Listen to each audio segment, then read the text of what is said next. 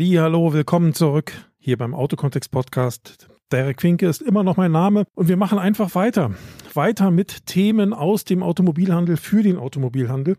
Und ähm, ich habe mir überlegt, was könnte es Besseres geben, als am Jahresanfang darüber zu reden, was man vielleicht über das Jahr alles so machen könnte. Und damit meine ich in dem Fall mal nicht mich, sondern ich meine meine Zuhörer, nämlich die Kolleginnen und Kollegen, die hier im Autohandel, in der Automobilbranche in irgendeiner Form arbeiten. Und ich denke, es gibt sicherlich viele Ratgeber, es gibt viele, das habe ich vor dieses Jahr und und und. Das möchte ich auch alles gar nicht irgendwo angehen, da mag jeder so seine eigene Planung haben. Worum es mir geht, ist eigentlich was anderes. Mir geht es darum, dass man sich überlegt, wir haben noch vielleicht ein gutes Jahr gehabt, denke ich mal. Also die allermeisten Händler dürften ein relativ gutes Jahr gehabt haben, betriebswirtschaftlich vor allen Dingen.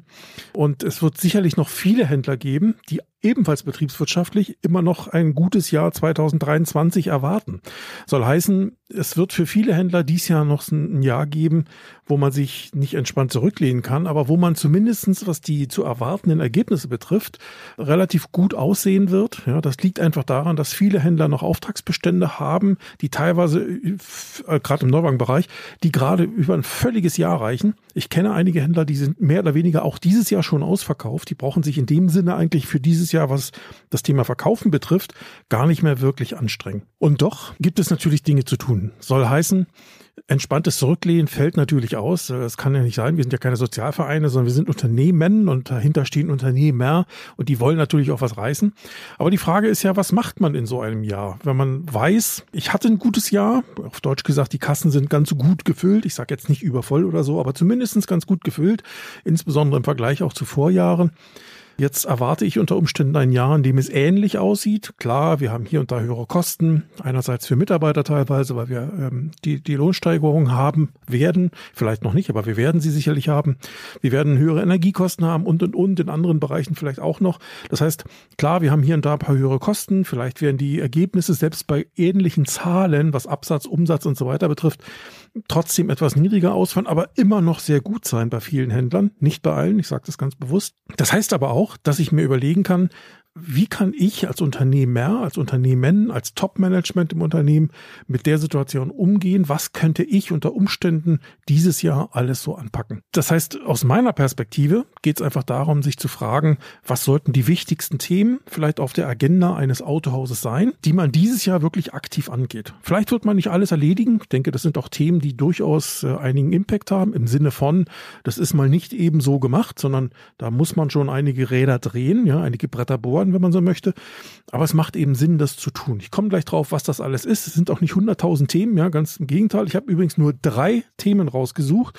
Aber diese drei Themen sind eben auch intensiv. Das heißt, es sind keine Sachen, die man mal am Wochenende abreißt und dann sagt, so ist erledigt, sondern die brauchen Zeit und vor allen Dingen sind es Dinge, die ja mehr oder weniger auch nicht mehr aufhören. Man muss damit beginnen mit einer mit einem Thema, äh, was einen sowieso beschäftigt in irgendeiner Form äh, und daran muss man dann aktiv weiterarbeiten. Also das wird die Zielsetzung sein. In diese Richtung geht das. Wir hatten auf der einen Seite vielleicht einen ganz spannenden Jahresauftakt. Der eine oder andere wird es verfolgt haben. Es gibt ja diese Consumer Electronics Show, die CES in Las Vegas.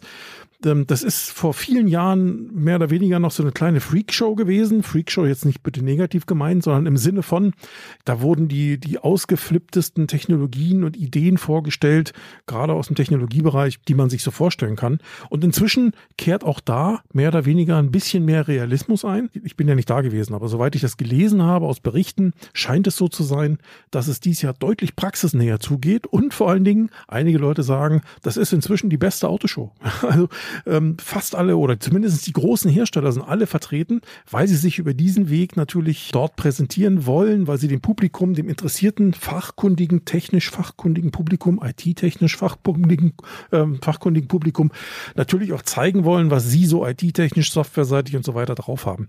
Und das ist ja auch richtig so, denn die Fahrzeuge entwickeln sich mehr und mehr in diese Richtung. Also wir hatten eigentlich da einen ganz interessanten Start. Wenn ich so sehe, was VW und was auch BMW da vorgestellt haben, ähm, dann finde ich das schon ziemlich klasse. Begriffe und äh, insbesondere bei BMW muss man sagen, ähm, damit haben sie, glaube ich, auch nochmal bewiesen, dass sie deutlich besser sind als ihr vermeintlicher Ruf. Denn BMW schallt ja oder halt ja eigentlich immer so ein bisschen der Ruf hinterher, dass sie mehr oder weniger am Verbrennungsmotor, am an, an Anführungsstrichen bösen Verbrennungsmotor festhalten wollen ähm, und das Thema E so hinten rausschieben und doch andere Hersteller doch viel weiter sind.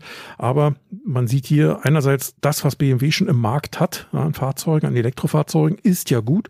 Und zum anderen sieht man hier, dass es da in der Richtung deutlich äh, Schritte noch nach vorne geben wird. Also insofern, ich glaube, da braucht sich kein Hersteller verstecken von den großen, zumindest von den großen deutschen Licht. Die sind alle ganz gut unterwegs inzwischen, klar mit Abstufung, aber sei es drum. Das soll jetzt nur ein Thema sein, äh, was mich, was mir gerade noch so einfiel, äh, weil ich das vorhin gelesen habe. Ich beginne jetzt einfach mal mit den Themen, die, von denen ich glaube, dass sie wichtig sind, ähm, aufgenommen zu werden, aktiv angegangen zu werden oder wenn du denn in diesen Themen längst zu Hause bist, also wenn du dich längst um diese Themen kümmerst, vielleicht nochmal den ein oder anderen Impuls mitzunehmen, den, von, von Dingen, die ich jetzt hier so erzähle. Vielleicht sind da Dinge dabei, die du noch nicht tust. Ähm, vielleicht sind das auch Dinge, wo du sagst, nee, die will ich auch gar nicht tun. Das ist völlig in Ordnung. Ja, also ich sage ja extra immer dazu, nicht alles, was ich hier behaupte oder was ich hier so erzähle, sind Dinge, die jetzt jeder machen muss oder soll. Ganz im Gegenteil. Sieh das einfach wie so ein großes Buffet an, an Möglichkeiten, an Ideen, an Dingen, die es, die möglich sind, die man machen kann und du musst für dich ausgehen von deiner individuellen Situation, die du vor Ort hast, äh, von deinen, von deinen Rahmenbedingungen, unter denen du tätig bist, musst du einfach für dich überlegen, was passt zu uns, zu mir als Unternehmer, zu mir als Unternehmen, zu uns als Unternehmen eigentlich ganz gut und was sollten wir da unter Umständen angehen. Also insofern all die Dinge, die ich jetzt gleich erzählen werde, ähm, auch das wieder das große Buffet an Möglichkeiten und du solltest einfach für dich sagen, Mensch, klingt gut, hm, mache ich vielleicht oder sollte ich mich mal mit beschäftigen zumindestens andere Sachen wirst du vielleicht sagen, um Gottes Willen, nee, also bevor ich damit anfange, mache ich erstmal was anderes. Auch völlig in Ordnung, ja. Also mir geht's nicht darum, hier den Oberlehrer zu spielen, sondern eigentlich nur Impulse in den Ring zu werfen, die vielleicht für dich interessant sind. Punkt eins, ja, nicht zum ersten Mal, Profilierung der eigenen Handelsmarke. Wir leben ja in ganz witzigen Zeiten. Auf der einen Seite ähm, was heißt witzig, ist vielleicht ein falscher Begriff. Interessante Zeiten, sagen wir es mal so. Ähm, Interessant im Sinne von, wir stehen im Handel ja durchaus vor, ja, ich will nicht sagen revolutionären Umwälzung, aber doch schon vor einer einschneidenden Umwälzung, was das Vertriebsmodell für Neufahrzeuge betrifft. Nicht alle Marken sind betroffen. Es gibt genügend Marken, die, was heißt genügend? Es gibt auch einige Marken, die nach wie vor Neuwagen auf dem klassischen Vertriebsweg als Vertragshändler, also mit Vertragshändlern in den Markt bringen wollen. Aber es gibt eben auch einige Marken, die mit einem echten oder mit einem unechten Agenturmodell arbeiten wollen. Und das hat schon Auswirkungen, nicht nur was so Margen und Tralala betrifft, sondern eben auch Auswirkungen darauf, wie du im Markt eigentlich gesehen wirst und wie Kunden agieren werden. Warum ist das so? In der Vergangenheit haben sich die allermeisten Autohändler im Bereich Neuwagen über den Preis definiert. Das heißt, äh, das, das schlagendste Argument, wenn es darum ging, ey, Kunde, komm zu mir kaufen, ist eigentlich immer die günstigere Rate oder der günstigere Preis gewesen. Ähm, oder vielleicht eine höhere Überzahlung des Gebrauchtwagens. Ja, solche Dinge könnten natürlich auch eine Rolle spielen. Also alles, was irgendwie mit dem Preis zu tun hat, war eigentlich in der Vergangenheit oder ist teilweise noch bis heute, da wo das Vertragshändlersystem eine Rolle spielt, eigentlich das entscheidende Argument. Wobei es heute im, oder sagen wir im Moment nicht so eine große Rolle spielt, weil wir aufgrund der Knappheit an Fahrzeugen natürlich eine etwa, ich will nicht sagen, eine Außerkraftsetzung von Wettbewerb haben, das wäre jetzt falsch, aber zumindestens die Situation haben, dass der Preis nicht mehr unbedingt so beworben werden muss. Kunden kommen zwangsläufig auch so. Ne? Aber Zeiten werden sich auch wieder ändern. Und äh, da ist einfach die Frage, wie will man in Zukunft mit diesem Thema umgehen? Und beim Agenturmodell ist es einfach so, das muss man ja einfach sehen, der Hersteller nimmt dir als Händler du bist ja dann kein Händler mehr, sondern in Anführungsstrichen nur noch Vermittler, ähm, nimmt dir als Vermittler die Hoheit über den Preis weg. Das heißt, du kannst nicht mehr damit werben und sagen, hier die Rate oder der Preis, sondern für alle Vermittler ein und derselben Marke ist das grundsätzliche Preisangebot erstmal das gleiche. Das heißt, du kannst dich über den Preis nicht mehr differenzieren. Du kannst für den Kunden keinen Unterschied mehr aus dem Preis heraus machen. Und das sorgt natürlich für viel mehr Vergleichbarkeit, weil für den Kunden ist zumindestens der Preis nicht mehr das entscheidende Argument zu sagen, ich gehe zum Müller oder ich gehe zum Meier oder zum Schulze oder zu wem auch immer. Das heißt, äh, hier muss es irgendwie neue Argumente für den Kunden geben, um dem Kunden zu sagen, hey, du sollst zu mir kommen, um dein Fahrzeug zu kaufen, um dein neues Fahrzeug zu kaufen. Und diesen Grund oder noch besser, diese Gründe, die dahinter stehen, warum soll denn der Kunde zu dir kommen, das sind Dinge, die ich glaube, da muss der Handel dran arbeiten. Ähm, vielleicht kann man das so sagen, beim Thema Handelsmarke oder Händlermarke oder Eigenmarke, es gibt ja verschiedene Begriffe dafür, ist es so, ich glaube, die allermeisten Vertragshändler sind längst eine Händlermarke, ja, weil sie dann oftmals ja schon viele Jahre im Markt sind ähm, und für den Kunden ja, ähm, ich sage mal, eine etablierte Größe sind in seiner Regional, in seiner Region, manchmal auch überregional, aber doch die meisten ja regional äh, oder lokal. Und ähm, und da hat sich natürlich schon so etwas wie eine Marke etabliert. Allerdings, das ist das, was, was ich immer wieder feststelle, den allermeisten, die dann eben schon so eine Marke sind, ist das überhaupt nicht bewusst. Ja? Das heißt, äh, du leben da einfach mit und das ist eben so. Aber da hat sich noch niemand äh, mal den, die, die Gedanken gemacht, was, was ist das eigentlich mit unserer Marke? Was macht eigentlich diese Marke aus? Was, was ist das, was dahinter steckt? Ähm, was ist das, warum Kunden eigentlich zu uns kommen? Das wird einfach so hingenommen als äh, Normalität, weil wir halt einen guten Job machen oder so. Aber was ist das denn, dieser gute Job? Ja? Was, was ist das denn? Warum machen andere den denn vielleicht nicht? Oder warum machen andere vielleicht auch einen guten Job? Aber was machen die denn da anders? Also ich glaube, es ist wichtig, äh, sich mit dem Thema bewusster auseinanderzusetzen, mit dem Thema Handelsmarke, um für sich mal rauszubekommen, was sind denn die Dinge, die Kunden zu uns bringen, wenn es nicht der Preis ist. Also diese Differenzierungsmerkmale, die immer so schön aus dem Marketing, die sollte man zumindest mal rausarbeiten. Ähm, mir geht es also gar nicht darum zu sagen, jetzt muss ich hier die Welt neu erfinden, sondern mir geht es darum, dass man aus dem unbewussten Zustand einen bewussten macht. Ja, also dass man nicht mehr sagt, ja, weil wir halt gut sind, sondern dass man dieses Gut nochmal bitteschön mit Gründen, also mit, mit Argumenten hinterlegt. Was heißt denn gut? Ja? Ähm, und da wirst du feststellen, dass verschiedene Kunden verschiedene Dinge gut finden. Das ist ganz normal, weil Menschen sind halt normal, sind halt unterschiedlich. Ähm, und ähm, in dem Sinne macht es aber wirklich Sinn, in dem Sinne macht es Sinn, oh Wunder, deutsche Sprache. Also es macht hier wirklich Sinn, sich damit mal bewusst auseinanderzusetzen, um für sich, auf Deutsch gesagt, eine Übersicht zu bekommen und zu sagen, hey, da gibt es drei oder fünf, manchmal vielleicht auch zehn, keine Ahnung wie viel, das ist völlig egal, aber es gibt bestimmte Gründe, bestimmte Argumente, die die offensichtlich dafür sprechen, dass Menschen bei uns Kunde werden und nicht woanders. Und das mal bewusst rauszuarbeiten, damit man genau mit diesen Argumenten oder aufbauend aus die, auf diesen Argumenten seine eigene, sein eigenes Marketing optimieren kann, sein eigenes Branding, seine Marke, seine Händlermarke auch ganz bewusst in den Vordergrund stellen kann, dass man bestimmte Maßnahmen daran anpassen kann, Marketing, Werbemaßnahmen zum Beispiel. Also das ist, glaube ich, ähm, ein Thema, mit dem sollte man sich auseinandersetzen damit man daraus sozusagen einen roten Faden für seine künftige oder für sein künftiges Agieren im Markt entwickeln kann. Ja? Also mir geht's nicht darum zu sagen, ähm, du musst jetzt deine Marke komplett neu erfinden. Das ist nicht mein, mein Ansatz. Mein Ansatz ist überhaupt erstmal herauszufinden, ja, was macht denn meine eigene Marke eigentlich aus? Also meine Händlermarke, meine Autohaus Mustermann Marke. Äh, wofür steht die denn? Warum, warum kommen denn Kunden zu mir und so weiter? Also das mal wirklich bewusst rauszuarbeiten, damit man ja so eine Art äh, wie kann man es nennen, so eine Art Grundlage, eine Basis, ja, ein Fundament hat, um auf dieser Basis weiterzuarbeiten. Da könntest du vielleicht feststellen, dass einige Dinge noch optimiert werden können, ja, dass man bestimmte Dinge vielleicht noch besser machen kann. Das gehört meistens mit dazu. Es wird aber auch Dinge geben, wo du sagst, hey, da sind wir, äh, hat sich, es hat sich einfach so entwickelt, weil wir so sind, wie wir sind, so, weil wir so arbeiten, wie wir arbeiten, weil der Unternehmer hinter dem Unternehmen eine ganz bestimmte Zielsetzung hat. Das kann alles sein, ja, aber das wirklich mal bewusst rausarbeiten, damit nicht nur du vielleicht als Unternehmer, als Topmanager das weißt, sondern alle deine Mitarbeiter verstehen, ach guck mal, so ist das nämlich. Ja, ähm, das ist, glaube ich, ganz wichtig, äh, damit man, damit man aus, aus dieser, aus diesem Szenario heraus wirklich sein, sein Agieren im Markt, sein Vorgehen im Markt für die Zukunft noch, noch besser steuern kann. Denn wie gesagt, über das Agenturmodell ist es so, ihr, ihr, Vertragshändler einer Marke werdet immer vergleichbarer. Der Preis ist also nicht mehr das Argument. Ihr müsst dem Kunden also irgendwas in die Hand geben oder irgendwas zeigen, wo er sagt, ja, das klingt für mich relevant, das klingt für mich relevant, das klingt für mich relevant.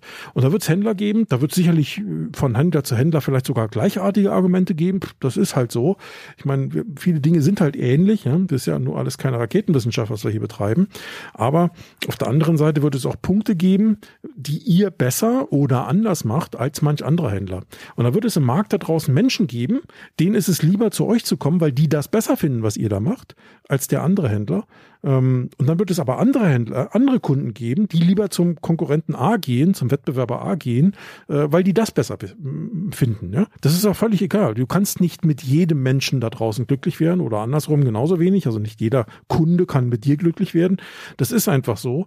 Aber du musst dem Kunden deutlich machen, worum es geht ähm, und deutlich machen, wofür du stehst. Also ich glaube, das ist ganz wichtig, diese, diese eigene Handelsmarke nochmal zu profilieren, sich damit nochmal auseinanderzusetzen. Also wie gesagt, nicht neu zu erfinden, sondern sich überhaupt damit zu beschäftigen äh, und die Argumente zu nutzen, um sich noch besser zu positionieren im Markt, ja, um noch mehr Kunden auf diese Argumente äh, zu stupsen sozusagen, zu stoßen, damit die sagen, ach guck mal, das ist ja interessant, da gehe ich jetzt mal hin. Ja, jetzt mal ein bisschen plapsig gesagt. Also Profilierung der eigenen Handelsmarke ist, glaube ich, ein Punkt, der wichtig ist. Auch das, wie gesagt, keine Sache für ein Wochenende. Das ist ein Prozess, der da stattfindet. Ähm, man kann sicherlich immer ein, zwei Tage Workshop machen, um um die Grundlagen dafür rauszuarbeiten, aber sich dann zu überlegen, okay, jetzt wissen wir erstmal, warum wir so sind, wie wir sind, äh, wo wollen wir aber hin, das ist sicherlich nochmal ein Schritt, ähm, der auch ein bisschen Zeit braucht, weil da wird man nicht nur als Unternehmer so seine Meinung dazu haben, sondern du hast auch Mitarbeiter, du hast ein Team, ähm, auf die du in der Diskussion ganz sicherlich nicht verzichten kannst, ähm, auch wenn du der Unternehmer in dem Unternehmen bist und du ja derjenige, der letztendlich der Hauptentscheider in diesem Unternehmen ist, aber bei bestimmten Dingen wirst du dein Team mitnehmen Unternehmen. Und äh, das zählt hier ganz sicherlich dazu, weil dein Team ist nun mal das, was auch die Marke ausmacht. Ne? Also ne, ich sag mal, eine Marke wird nicht dadurch gebildet, dass man ein Logo kauft oder sich von einer Agentur ein Logo malen lässt ähm, und dann sagt, hey, wir haben jetzt da so keine Ahnung vier Ringe, ja als Beispiel.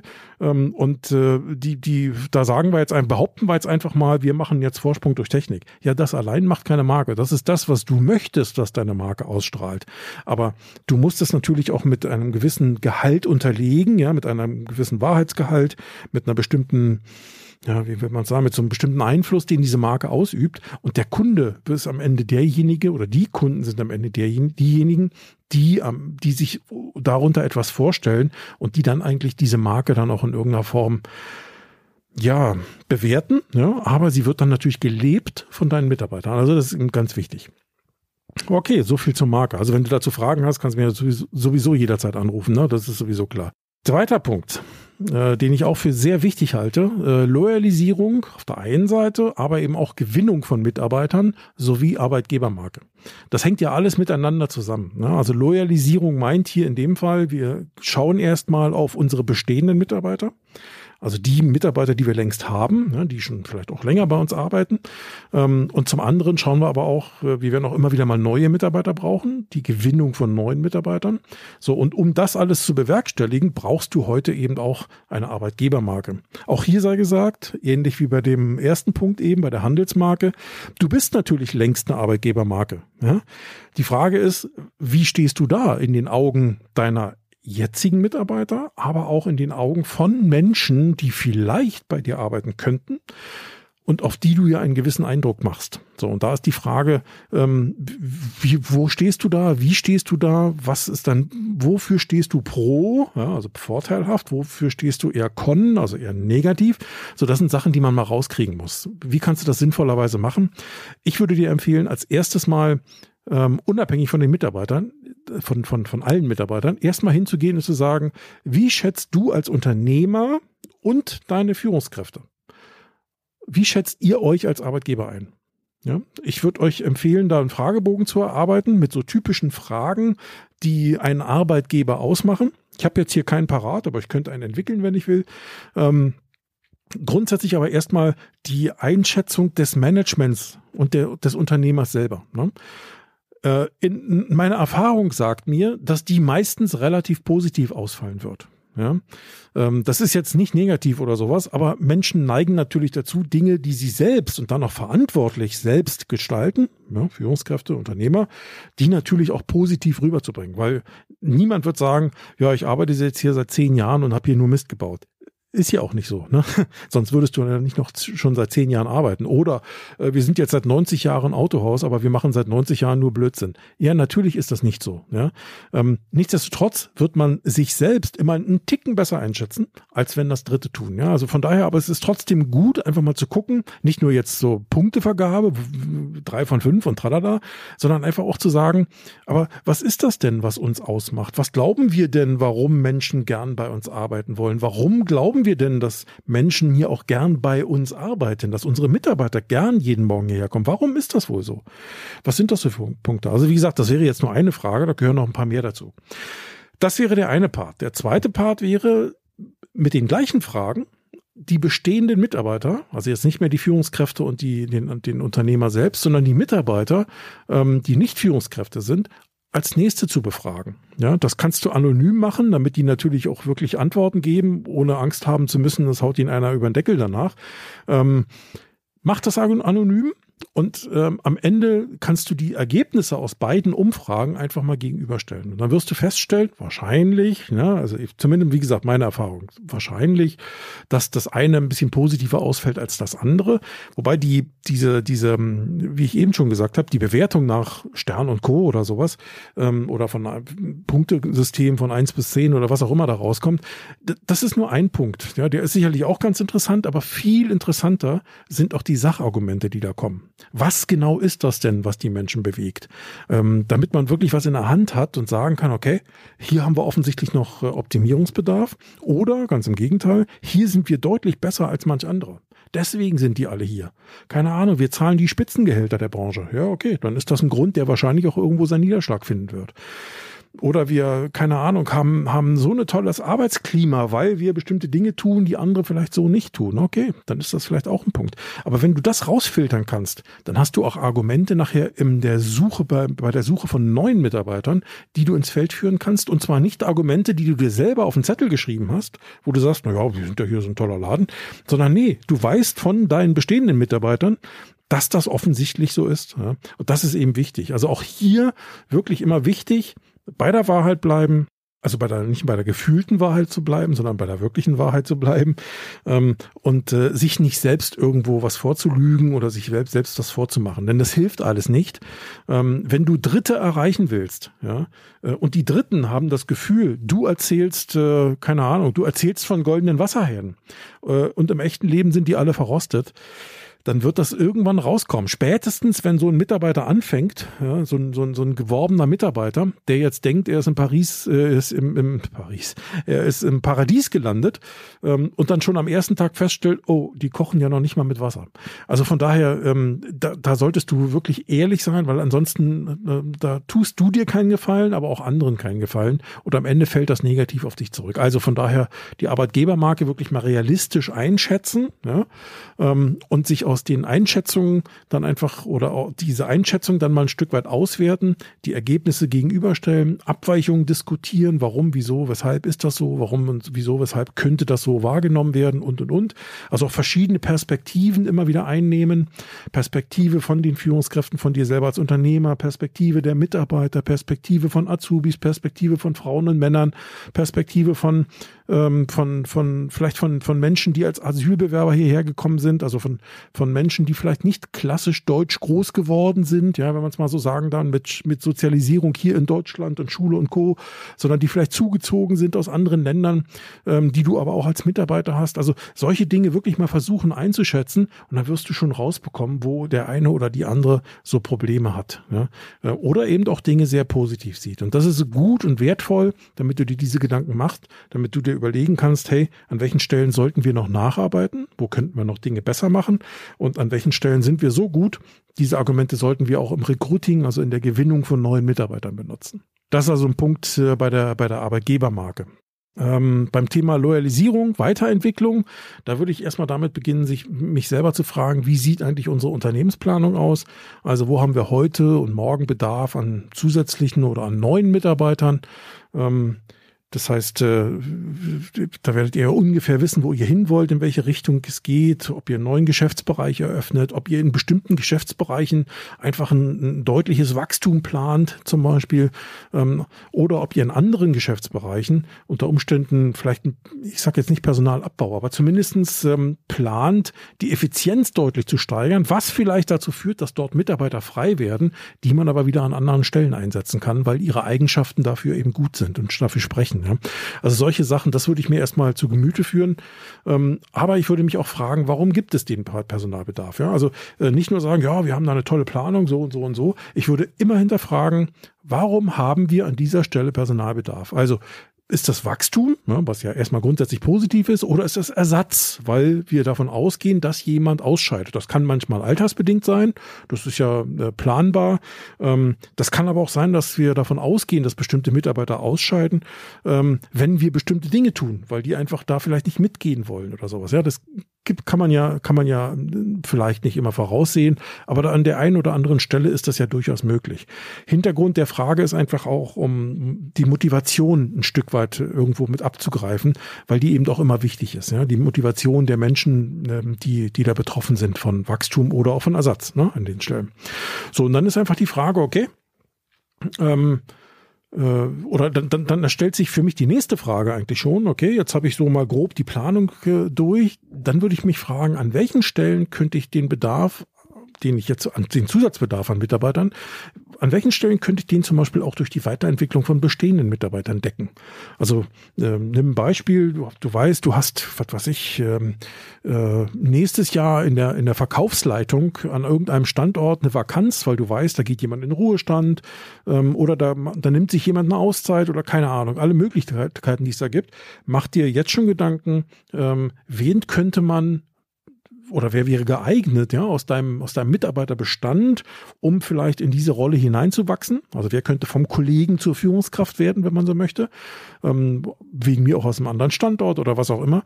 Ähm, und überlege dir, wer ist dafür für wirklich geeignet? Wenn du da jemanden äh, äh identifiziert hast, ist auch wieder die nächste Frage, okay, was müsste dieser jemand noch tun, ja, in, in Sachen Weiterentwicklung. Das kann die persönliche Weiterentwicklung sein, das kann das, äh, das kann eine fachliche Qualifikation sein, was auch immer. Aber was wäre das, was der noch, der oder die noch machen müsste, um diese Stelle wirklich dann auch gut ausfüllen zu können? Ja, also an dieser Stelle auch einen guten Job zu machen. Also auch da schon überlegen, wie kann man jemanden da heranführen? Ja, ich denke, da werden jetzt vielleicht einige sagen, ja Mensch, machen wir längst. Hey, alles in Ordnung. Ich weiß aber, dass das nicht überall so ist. Ja, ich weiß genü, ich kenne genügend Betriebe, in denen Leute einfach, äh, einfach reingeschubst werden und dann irgendwie zusehen müssen, wie sie klarkommen. Ne? Und so Training on the Job und so lustige Sachen. Das kann man alles mal probieren, aber ich glaube, gerade bei Führungskräften ist das äh, zumindestens, wenn es planbar ist, es wird auch immer andere Situationen geben, aber zumindestens, wenn es planbar ist, muss das vielleicht nicht sein. Ja, also auch solche Dinge ähm, sich zu überlegen. Das heißt aber auch, wenn du weißt, du, du, du schließt mit einem bestehenden Mitarbeiter äh, dort eine Lücke, dann reißt du natürlich da, wo der weggeht, eine neue Lücke auf. Und auch das muss man sich dann wieder überlegen. Kann da jemand anderes reinrutschen oder brauche ich da tatsächlich einen neuen Mitarbeiter von außen, ja, den ich, den ich gewinnen muss? Also diese, diese Fragen würde ich mir erstmal im Vorfeld stellen, damit man eben nicht äh, halt Hals über Kopf in das Thema Recruiting reinläuft oder auch ins Thema Weiterentwicklung, sondern eine Idee davon hat, wo wollen wir hin, in welche Richtung bewegen wir uns, strategisch, inhaltlich, was die Produkte betrifft, gibt es vielleicht neue Kundengruppen, die zu erschließen sind und und und. Und, ähm, und am Ende kann man dann, hat man dann grob eine Übersicht, aus der man herauslesen kann, okay, wir brauchen dieses Jahr wahrscheinlich drei, vier, zehn neue Leute von außen, aber wir haben auch die Möglichkeit, das und das intern äh, anders zu lösen. Also das ist schon mal gut, weil eins muss ich immer vorneweg sagen oder sage ich gerne vorneweg, bevor du darüber nachdenkst, neue Leute von außen zu holen, solltest du dir immer überlegen, ob du nicht von innen, also aus deinem bestehenden ähm, äh, Mitarbeiterkreis, diese Stelle nicht besser besetzen kannst. Ja, also das ist mal ganz wichtig. Ähm, die erste Wahl sollte sollte immer sein, das Ganze von innen zu besetzen. Die erste Wahl meint, wenn ich dann wirklich einen geeigneten Kandidaten oder eine geeignete Kandidatin für diese für diese für diese äh, ähm, für das Jobprofil habe, dann ist das für, dann sollte das aus meiner Sicht zumindest immer die erste Wahl sein. Ähm, und wenn das nicht so ist, dann sollte ich mir natürlich Gedanken machen, wie ich jemand von außen holen kann. Also diese beiden Sachen sind an der Stelle ganz wichtig. Ein weiterer Punkt natürlich, ähm,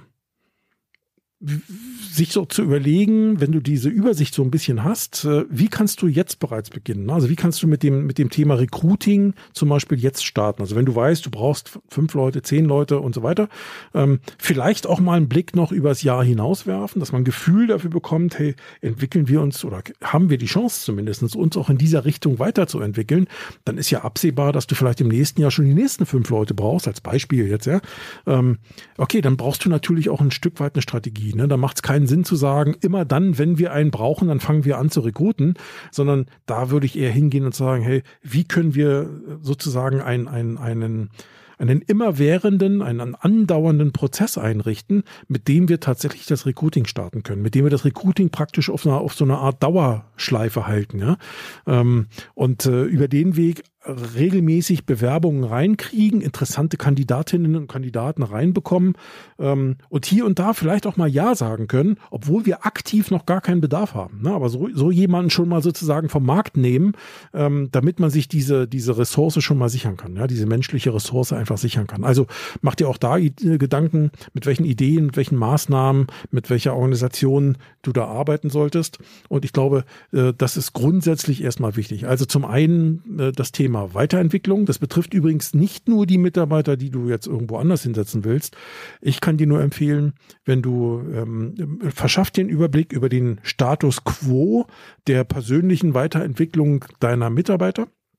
Also wer steht wo, wer ist vielleicht äh, gewillt, auch äh, neue Jobs anzunehmen, andere Jobs anzunehmen, sich irgendwohin weiterzuentwickeln, vielleicht vom Verkäufer zum Marketer oder vom Verkaufsleiter zum, weiß ich nicht, Geschäftsführer oder zu, wegen mir auch zum Serviceleiter, das gibt's ja alles, ähm, solche wechselhaften Positionen oder zum Standortleiter oder oder oder.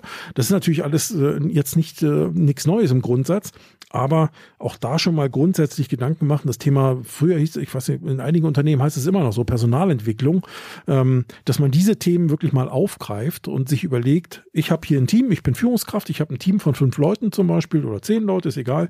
Ähm, und jetzt überlege ich mir mal auch aus Gesprächen mit meinen Mitarbeitern oder aus der Erfahrung im Umgang mit ihnen, die ich vielleicht schon seit einigen Jahren habe, ähm, wer passt erstens wohin, ähm, wer kann, wer könnte eigentlich noch, wer hat welche Talente, wer, ne, welche Skills, ne, wie das auch heute oftmals schön heißt, und wer könnte unter Umständen sich in bestimmte Richtungen entwickeln. Ne? So und äh, und sich dann überlegen, hey, was können wir dafür tun? Wir als Unternehmen, ich als Führungskraft natürlich, aber auch wir als Unternehmen, um den Mitarbeiter, die Mitarbeiterin ein Stück weit dabei zu unterstützen, äh, damit sie auf die schon mal vorbereitet ist auf diesen Weg, weil ich glaube, es macht einfach Sinn, über diesen Weg daran zu arbeiten, dass Mitarbeiter immer besser werden, immer, immer mehr Wissen äh, ähm, haben und am Ende sich persönlich so weit entwickeln, dass sie eben auch äh, in Führungspositionen oder in bestimmte ganz verantwortliche Fachpositionen reinwachsen können. Ne? Das ist, glaube ich, ein ganz wichtiges Thema. Also nicht äh, Management bei Zufall, oder oh, da hat einer gekündigt, jetzt müssen wir mal gucken, sondern schon früher ansetzen und sich zu überlegen, ähm, wer kann was, wer möchte was, wo können wir wen hinentwickeln, wer hat welche Skills und Talente, wer wäre wo auch noch sonst wo einsetzbar. Ähm, das hilft oftmals dabei, dass Mitarbeiter erst gar nicht kündigen. Ja, das muss man eben auch sehen. Okay, also das Thema Loyalisierung und Gewinnung von Mitarbeitern und die Arbeitgebermarke wäre für mich ein weiterer Punkt, ja, den man anpacken kann, aktiv angehen kann.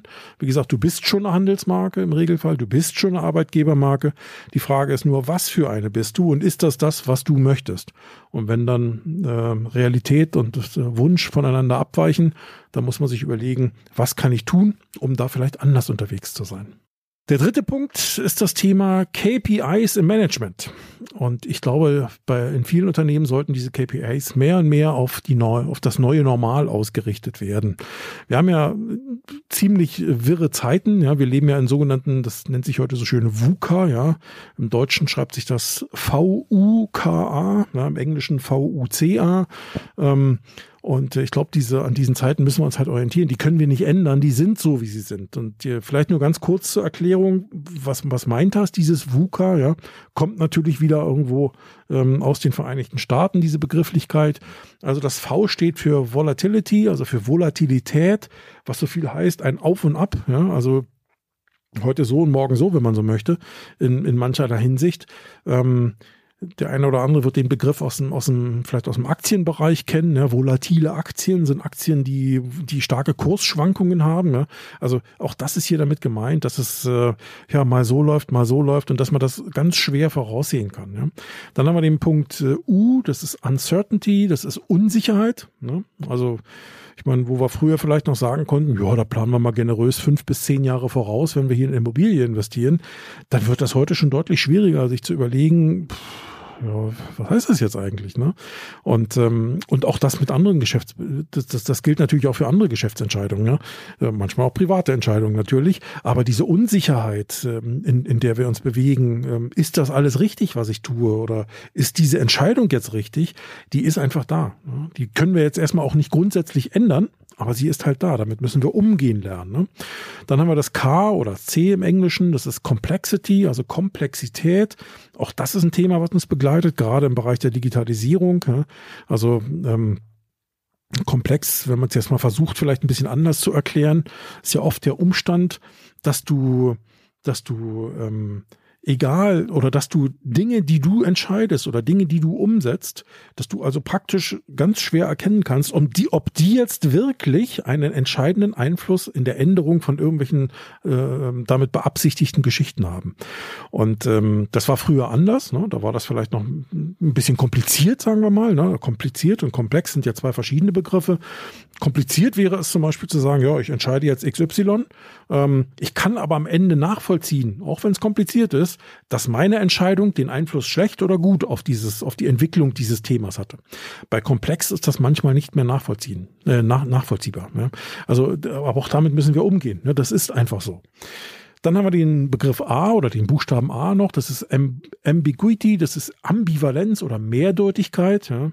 Ähm, bestimmte Dinge, bestimmte Aussagen, aber auch bestimmte ja, bestimmte Signale, die du aus dem Markt bekommst, die du aus, dem, aus, deinem, aus deinem Geschäft bekommst, wo auch immer her, ähm, sind oftmals nicht mehr eindeutig zu interpretieren.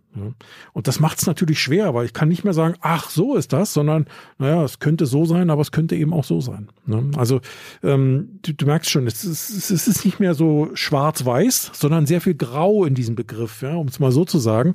Ähm, und ähm, das macht das gerade für uns im, im, im, im Geschäftsleben natürlich überhaupt nicht einfacher, weil Schwarz-Weiß ist natürlich ein Stück weit einfacher. Ne? Aber wenn ich weiß, ähm, weiß, wenn mir bekannt ist, ja, um es mal so zu sagen, dass die Anforderungen XYZ alle weiß sind, okay, dann kann ich da ganz klar sagen, okay, dann müssen wir, was weiß ich, mit der und der Strategie vorgehen. Wenn ich aber das Gefühl habe, naja, es könnte so sein, als auch so sein und manchmal ist es so und manchmal ist es so und heute so und morgen tra, ähm, das ist natürlich schwer, dann wie, wie will ich da eine Entscheidung treffen? Ne? Äh, weil die könnte jetzt richtig sein, in zehn Minuten schon wieder falsch. Und diese, diese VUCA-Welt, die sich da, die sich da gebildet hat in den letzten Jahren, das ist ja, wenn man so möchte, auch ein Stück weit darin oder schlägt sich auch darin nieder, dass man immer das Gefühl hat, irgendwie dreht sich das Rad immer schneller.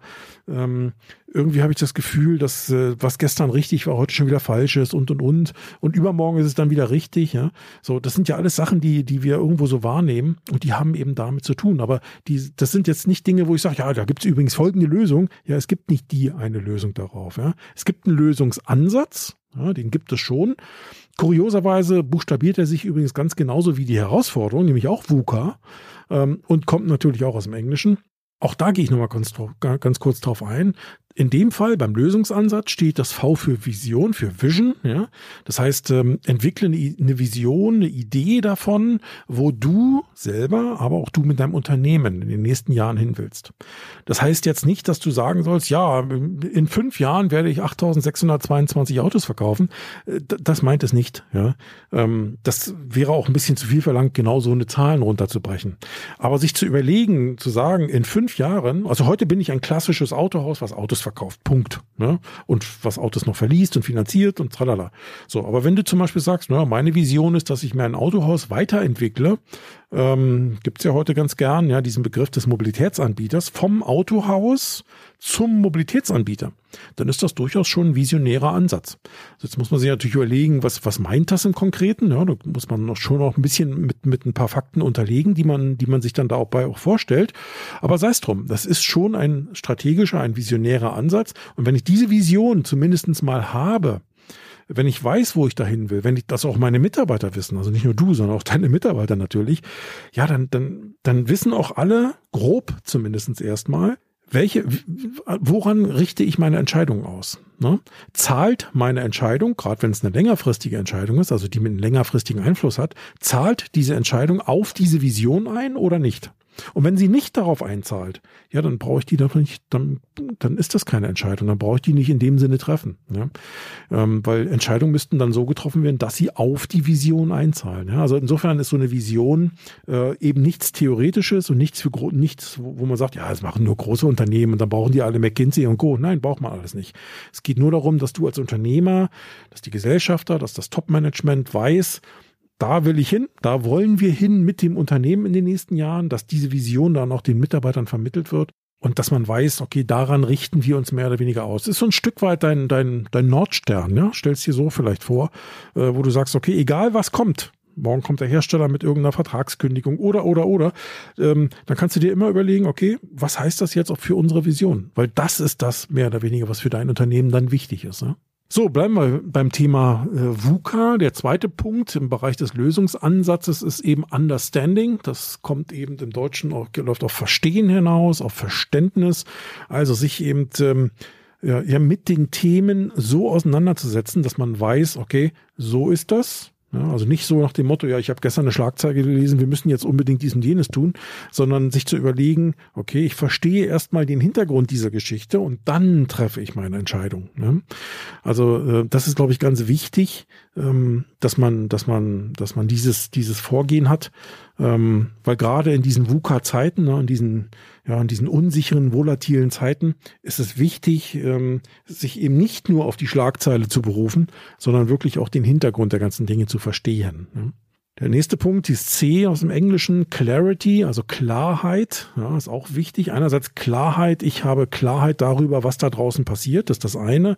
Aber vor allen Dingen, ich kommuniziere auch klar. Also nicht in politischen Klauseln und ja, mit irgendwelchen Worthülsen oder keine Ahnung. Also so, dass die Leute sagen, aha, er hat viel gesagt oder er hat viel gesprochen, aber nichts gesagt. Ne? Ähm, also Klarheit ist wichtig. Klare Ansagen sind genauso wichtig wie klare Entscheidungen. Ähm, mach es dir selbst, aber auch deinen Mitarbeitern einfacher. Ne? Ähm, indem du nicht sagst, naja, wir könnten ja mal versuchen, das zu tun. Ja, heißt jetzt könnten versuchen, wir machen es oder wir machen es nicht. Es könnte aber auch sein, dass du sagst, ich entscheide, wir machen das oder wir versuchen das. Okay, dann weiß jeder, woran er ist und wir versuchen es. Ja? Oder du entscheidest und sagst, nein, das machen wir nicht. Auch gut. Ja? Also Klarheit meint tatsächlich das, was dahinter steht, nämlich ähm, keine keine Mehrdeutigkeit, ja, also ein Stück weit die die die die ähm, den Mitarbeitern mehr oder weniger Steine aus dem Weg zu räumen. Das ist ja dann damit am Ende eben doch gemeint. Ja. Ja, und der letzte Buchstabe, das A, Agility aus dem Englischen, Agilität im Deutschen. Ich denke, das ist ein Begriff, den kennen wir alle jetzt irgendwie zu Genüge aus dem Bereich der Digitalisierung. Agil sein, also sich nicht einfach ähm, auf Teufel komm raus auf eine bestimmte Vorgehensweise festzulegen, sondern sich auf Deutsch gesagt, ja, man könnte jetzt sagen, einfach eine, eine Hintertür offen zu lassen. Ja? Also nimm ein Beispiel, du willst vielleicht irgendwas digitalisieren oder irgendein Projekt an, angehen, ähm, ganz egal, ob jetzt digital oder nicht digital, ganz egal, ähm, dann ähm, gehst du nicht hin und machst erstmal eine Langfristplanung Planung, die drei Jahre dauert, sondern du gehst hin und überlegst dir, wo willst du damit hin, was willst du damit erreichen und fängst an mit der Umsetzung. Und wenn du dann während der Umsetzung feststellst, dass die Methodik, mit der du arbeitest, sich ändert oder dass der Markt plötzlich sich ändert, weil sich Anforderungen verändert haben, die aber gestern noch nicht da waren, ja, dann musst du unter Umständen reagieren. Da kannst du nicht einfach sagen, ja, wir machen jetzt weiter. Wir haben das beschlossen, wir machen das weiter. Sondern da musst du agil sein, in dem Fall, ja, jetzt mal platt gesagt, und musst unter Umständen auch so frei sein, äh, zu sagen, ne, das machen wir jetzt anders. Da gehen wir jetzt einen anderen Weg. Ja. Also das ist auch ein Punkt, äh, der wichtig ist. Und ich glaube, allein mit diesen Punkten oder mit diesen, mit diesen Lösungsansätzen kann man schon einiges erreichen. Also ein Stück weit für sich eine Idee zu entwickeln, wo will ich hin mit dem Unternehmen. Verständnis, verstehen, was passiert da draußen, warum ist das so, ähm, Hintergründe natürlich zu verstehen, ja, dann Klarheit in seinen Entscheidungen zu haben, seine Mitarbeiter zu unterstützen, aber eben auch Agilität, sich also auf Deutsch gesagt nicht äh, auf Teufel komm raus an irgendwas zu klammern, sondern am Ende eben ähm, auch zu sagen, nee, wenn das nicht funktioniert, dann ändern wir halt den Weg. Ne? Das ist, glaube ich, wichtig. Und das sind äh, erstmal grundsätzlich die Voraussetzungen, in denen wir leben. Und jetzt äh, könntest du sagen, jetzt labert der hier ewig rum, aber von, K von KPIs hat er noch nicht ein Wort gesagt. Ja, das ist richtig. Ähm, mir geht's auch nicht darum zu sagen, jeder muss jetzt übrigens folgende KPIs haben. Hätte ich jetzt natürlich auch machen können, ne? Irgend so eine schöne Liste. Aber das bringt dir nichts, ne? weil ich kenne nicht dein Unternehmen. Ich kenne nicht deine Herausforderungen. Ich kenne nicht deine Ideen, deine Vision, deine Vorstellung. Ich weiß nicht, worauf du mehr Wert legst. Es gibt Unternehmer, die legen mehr Wert auf Zahlen aus dem Vertrieb, manche mehr auf, aus, dem, aus dem After Sales, andere wollen alles haben. Das ist ganz unterschiedlich. Ja? Deswegen kann ich nicht sagen, ey, das ist jetzt die Liste für.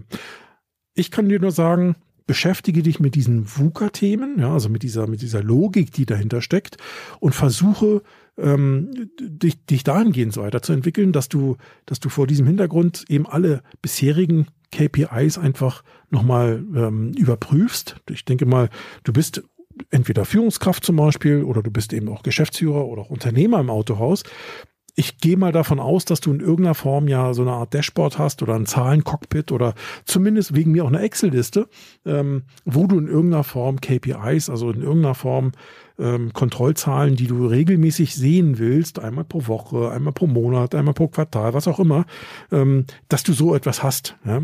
Wenn du richtig gut bist, dann hast du sowas schon live, im Sinne von, ich kann praktisch live zugucken, wie sich diese Zahlen verändern. Ähm, aber dann bist du schon richtig gut. Ne? Aber im Grundsatz, äh, das, das wäre es erstmal noch gar nicht. Hintergrund oder für mich wäre die Frage, welche KPIs frage ich eigentlich heute regelmäßig ab? Welche lasse ich mir regelmäßig berichten sozusagen? Ähm, und sind das noch die, die auch für die Zukunft tatsächlich relevant sind?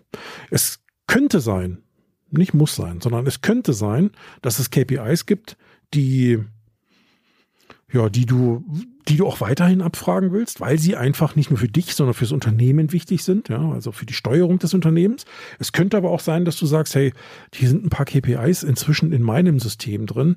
Das würde eigentlich ausreichen, wenn die entsprechende Führungskraft dieser Fachabteilung mit diesen, mit diesen Themen umgeht. Also der Vertriebsleiter zum Beispiel oder der Verkaufsleiter oder der Serviceleiter, ähm, wo du vielleicht nur die übergeordnete Kennzahl haben sollst. Ich mal ein Beispiel.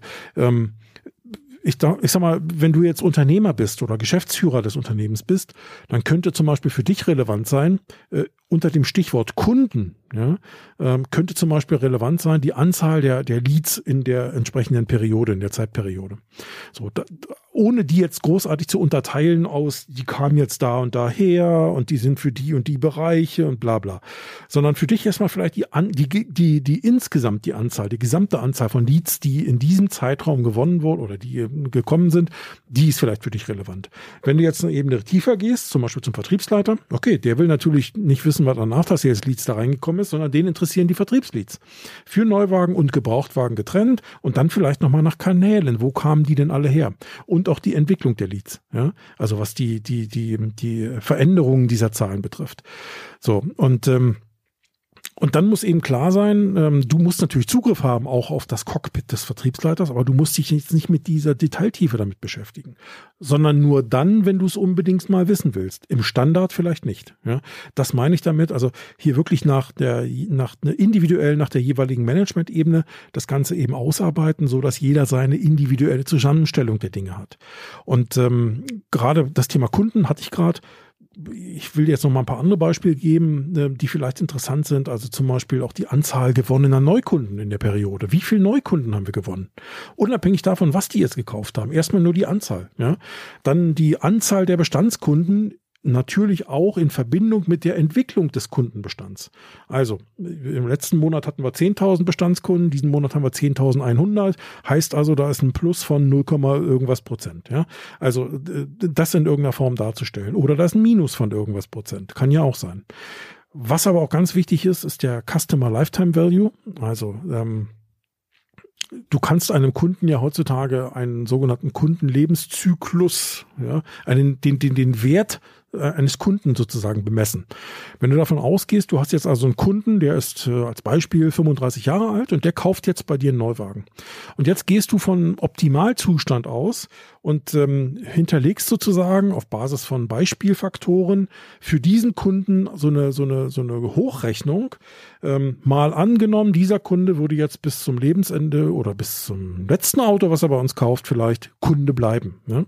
äh, und auch Servicekunde sein. So, welche möglichen Umsätze haben wir mit diesem Kunden? Welchen Kundenwert, welcher Kundenwert verbirgt sich dahinter? Da kommen bei einigen Kunden sechsstellige Zahlen raus, bei einigen vielleicht nicht. Ähm, aber das ist eben wichtig, dass dieser Customer Lifetime Value jedem Kunden zugeordnet wird. Ähm, ähm, und über diesen Weg natürlich auch beobachtet wird, weil das ist die Zahl, die dir aufzeigt in der in der Langfristperspektive, wohin sich dein Unternehmen auch was die was die Anzahl der Kunden betrifft und auch die den Wert des einzelnen Kunden, also das, was sie bei dir hinterlassen an Geld, ähm, was die wirklich darstellen. Und das ist zum Beispiel ein Punkt, auch mal, mal angenommen, du willst irgendwann dein Unternehmen verkaufen. Ne? Das kann ja manchmal sein. Äh, dann ist das ein ganz, ganz entscheidender Wert. Weil derjenige, der so ein Unternehmen kauft, der wird bereit sein, mehr Geld für dein Unternehmen zu bezahlen, wenn du das überhaupt erstmal diesen Wert auswerfen kannst und dann noch vielleicht einen höheren hast, als der Durchschnitt ist. Also das ist, glaube ich, ein wichtiger Punkt, der interessant ist. Nur mal als Beispiel. Ne? Also ich, ich liste jetzt hier nicht alle möglichen Dinge auf, die man da in so ein Chef-Cockpit packen kann. Äh, dafür mache ich vielleicht mal, bringt mich direkt auf die Idee daraus, vielleicht mal eine eigenständige Folge zu machen. Aber jetzt hier im Moment sollen das nur Beispiele sein. Mir geht's ja darum, dass du rangehst an das Thema und dich anfängst damit zu beschäftigen. Ja, weil am Ende ist es auch deine Entscheidung, welche Zahlen für dich relevant sind. Aber ich würde dir eben auch empfehlen, zum Beispiel auch Marketingzahlen da rein zu haben. Also wie viel Werbeausgaben haben wir insgesamt? Ja, auch da wieder inklusive der Werbeausgabenentwicklung. Also wie haben die sich entwickelt? Von Monat zu Monat oder von Vergleichszeitraum äh, äh, zu Vergleichszeitraum und so weiter. Dann zum Beispiel auch Werbekosten je Verkaufsabschluss was hat uns praktisch jeder Kunde so gekostet? Ja? Ähm, dann gibt es so einen Begriff, ROAS, kommt aus Marketing, Return on Advertising Spend, also ähm, Umsatz pro Werbekosten, wenn man so möchte. Also das kann man auch in irgendeiner Form rausrechnen. Da gibt es noch sicherlich viel mehr Faktoren. Ne? Also du könntest dir sogar bis zur Anzahl der Besucher deiner Webseite das Ganze ähm, äh, auflisten lassen oder Conversion Rates aus Webseiten oder oder oder. Wobei auch da musst du wieder überlegen, ist das für mich als oberster Chef sozusagen dann immer noch relevant oder ist das ein Thema, was eher die Marketingleitung betrifft? Ja, das kann man sich alles überlegen. Aber grundsätzlich geht es darum, auch äh, auch ähm, Bereiche mit in die KPIs einzubeziehen, die jetzt so typischerweise vielleicht eben nicht bislang auf den äh, bislang einbezogen worden sind. Ja. Da gibt es sicherlich noch viele, viele mehr Dinge. Ich mache mir darüber auch nochmal Gedanken. Aber das sind Punkte, wo ich glaube, dass sie wichtig sind, ja, dass man diese Dinge im, im, Blick hat. Einerseits, damit du ein Stück weit ruhiger schlafen kannst, aber auf der anderen Seite auch siehst, wo gibt es Einflussmöglichkeiten, wo gibt's, wo muss ich unter Umständen einsteuern, gegensteuern oder sowas. Ne? Das ist ja auch ganz wichtig. Ja, dann haben wir noch äh, einen Punkt, Voraussetzung äh, dafür natürlich sind äh, funkt einerseits funktionierende Prozesse. Ne? Also wenn da jeder macht, was er will, der eine Betrieb macht das so, der andere macht das so, der nächste macht das gar nicht, ja, dann, dann hast du keine aktuellen Zahlen. Ja? Also du brauchst funktionierende Prozesse dafür, damit überhaupt Zahlen in ausreichender Qualität zur Verfügung stehen. Du brauchst zum Beispiel auch gepflegte Daten, Kundendaten zum Beispiel und so weiter. Und was du auch brauchst, aus meiner Sicht jedenfalls, entweder ein DMS, was dir diese Daten tatsächlich in der Qualität liefern kann, oder wenn das nicht geht, ein CRM. Ne? Und da bist du bei einem Punkt, äh, die, das führst du auch nicht mal eben am Wochenende ein, sondern das ist auch ein sehr, sehr aufwendiger, langfristiger Prozess, der sich zwar lohnt, wenn man denn dran bleibt, ähm, aber den muss man dann eben auch gehen. Wenn man dran bleibt und die Prozesse funktionieren in so einem Unternehmen, dann bekommt man sehr, sehr viel interessante Informationen aus so einem CRM ähm, und äh, kann damit sein Unternehmen hervorragend steuern. Das geht schon. Ja. So, das waren meine drei Punkte, an die ich mich mal gewagt habe und die jetzt hier nur beispielhaft in den Ring geworfen sind. Also wie gesagt, nimm es nicht für bare Münze, nimm nicht alles ähm, äh, auf die Goldwaage und sag, das erzählt ihr da für Blödsinn. Darum geht's gar nicht. Es geht nur darum, dass du für dich zumindestens mal hinterfragst, ist das für mich relevant, interessant? Ist das ein Argument, mit dem ich umgehen kann? Sollte ich mich damit mal beschäftigen? Was machen wir da eigentlich? Ähm, oder ähm, wenn du sagst, ja, haben wir alles schon erledigt, hervorragend, dann mach drei Haken an das Ding, leg dich für heute zumindest nochmal entspannt hin und freue dich auf die Folge in der nächsten Woche. In dem Sinne, vielen Dank fürs Zuhören, bis zum nächsten Mal. Tschüss.